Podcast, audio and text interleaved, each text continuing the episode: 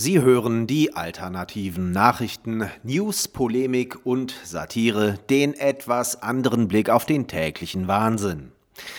Heute geht es um Phönix aus der Asche. Der beste US-Präsident aller Zeiten, Donald J. Trump, kündigte an, in wenigen Monaten seine eigene soziale Medienplattform zu eröffnen. Damit werde er das Spiel völlig neu definieren.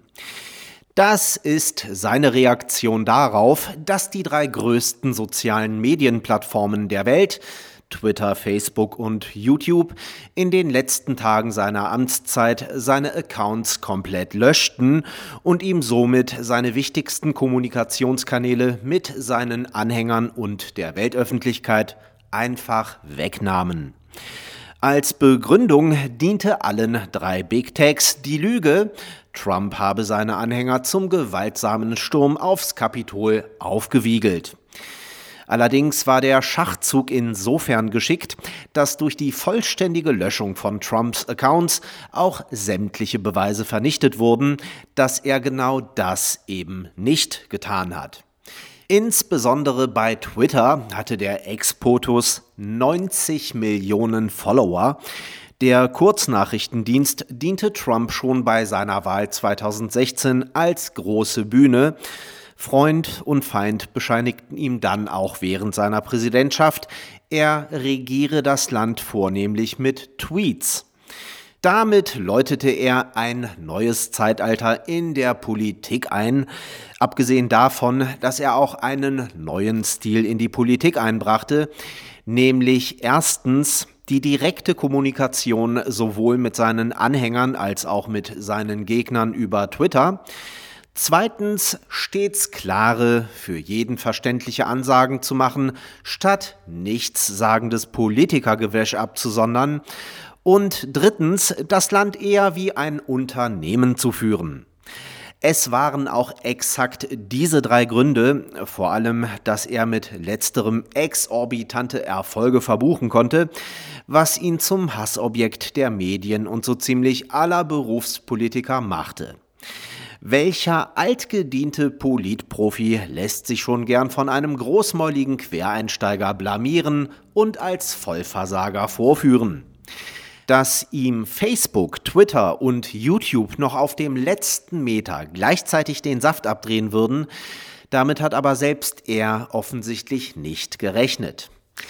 Das war wohl seine folgenreichste Fehleinschätzung. Insofern kann man es wohl auch als den größten Fehler seiner Präsidentschaft bezeichnen, dass er seine vier Amtsjahre nicht genutzt hat, um eine Alternative zu Twitter und Co zu schaffen und mit all seiner Macht zu promoten, statt sich weiterhin von Firmen abhängig zu machen, die ihn abgrundtief hassten und theoretisch jederzeit die Möglichkeit hatten, ihm den Stecker zu ziehen oder gar aktiv am größten Wahlbetrug der Menschheitsgeschichte mitzuwirken. Dabei hatte gerade Twitter ihm viel zu verdanken, denn vor Trump befand sich der Anbieter auf dem absteigenden Ast. Es waren Trumps unterhaltsame Pöbeleien, die Twitter nicht nur vom Sturzflug in die Bedeutungslosigkeit bewahrten, sondern das Unternehmen wieder in die Liga der Big Player zurückholten. Doch damit könnte es bald schon wieder vorbei sein. Trump ist die Sorte Gewinnertyp, der niemals aufgibt, bis er den finalen Sieg davongetragen hat. Und zwar so final, dass seine Gegner komplett atomisiert sind. Und damit hätten sie eigentlich alle rechnen müssen. Wenn Twitter und Konsorten ernsthaft geglaubt haben, sie könnten Trump einfach zum Schweigen bringen und der lässt das dann auf sich sitzen und hält fortan brav die Klappe, dann war das eine noch wesentlich gröbere Fehleinschätzung. Wahrscheinlich auch gleichzeitig die letzte. Jeder mit auch nur einem Funken Menschenkenntnis hätte wissen müssen, dass Trump irgendwann zurückschlagen wird. Und zwar vernichtend. Wenn Trump sagt, seine Social-Media-Plattform werde das Spiel neu definieren, dann gibt es gute Gründe, ihm das aufs Wort zu glauben. Drunter macht er es nämlich nicht. Und warum sollte jemand, der bereits das Amt des US-Präsidenten in weiten Teilen neu definiert hat, das nicht auch mit einer neuen Internetplattform schaffen?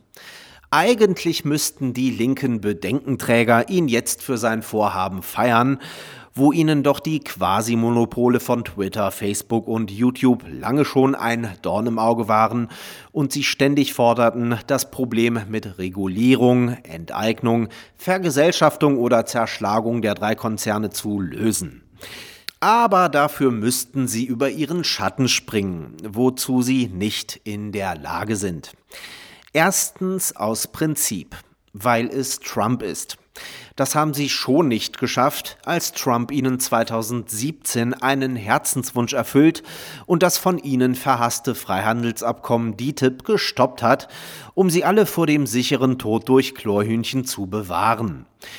Das haben sie schon nicht geschafft, als Trump ihren anderen Herzenswunsch, Army Go Home, erfüllt und überall Truppen abgezogen hat.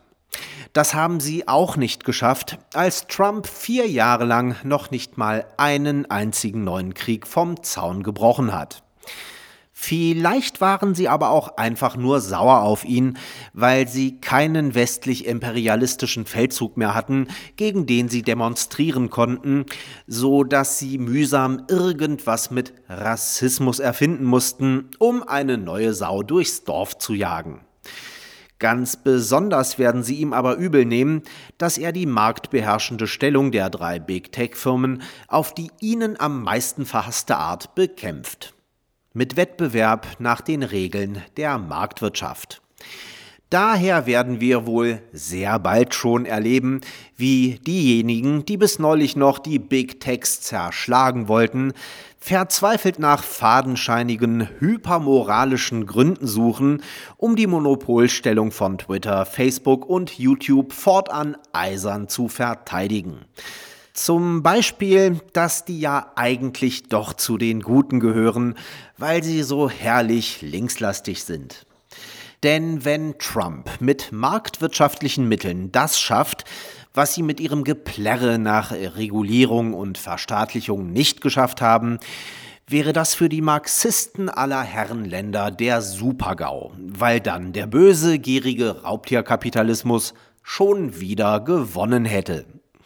Last but not least gibt es da jedoch noch einen ganz entscheidenden Punkt, vor dem alle Linksausleger der Welt, insbesondere Deutschlands, wesentlich mehr Angst haben als vor einem KO-Sieg der Marktwirtschaft gegen das Silicon Valley-Kartell. Das Alleinstellungsmerkmal oder wie man im Marketing-Sprech so schön sagt, der USP, der Unique Selling Point von Trumps Geschäftsmodell. Es liegt nämlich brüllend logisch auf der Hand, worum es sich dabei nur handeln kann. Uneingeschränkte Redefreiheit. Sprich, keine Zensur, keine Gängelung der User durch irgendwelche obskuren Telefonbuchdicken, Gemeinschaftsstandards, die gleichermaßen ausufernd wie unpräzise formuliert sind, um damit die volle Ladung Willkür bei der Löschung von pointierten Äußerungen oder der Sperrung von unbequemen Usern walten zu lassen. Und warum liegt das so klar auf der Hand? Ganz einfach. Erstens ist es Trumps ganz persönliches Anliegen, da er selbst zum wohl weltweit prominentesten Opfer von Lösch- und Sperrwillkür geworden ist. Zweitens, weil das immer absurder grassierende Zensurgebärden der momentanen Marktführer deren entscheidende Schwachstelle ist und Trumps einzige Chance, gegen Twitter, Facebook oder YouTube anzustinken oder sie gar platt zu machen, darin besteht, sie genau da anzugreifen. Kein Mensch braucht nämlich einen von Trump auf den Markt geschmissenen Twitter- oder Facebook-Klon, wo man genauso rigoros zensiert oder nach Lust und Laune gesperrt wird wie beim Original. Wir wünschen Donald Trump viel Erfolg und hoffen darüber hinaus, dass er im Gegensatz zu seinen Konkurrenten auch die Eier hat, dem Netzwerkdurchsetzungsgesetz von Heiko Maas den ganz großen Stinkefinger zu zeigen. So harren wir nun der guten Dinge, die vielleicht bald schon kommen werden, und freuen uns auf den Tag, an dem es heißt Orange Man Back. Sie hörten die alternativen Nachrichten, Zusammenstellung und Redaktion, die Stahlfeder. Am Mikrofon verabschiedet sich Martin Moczarski.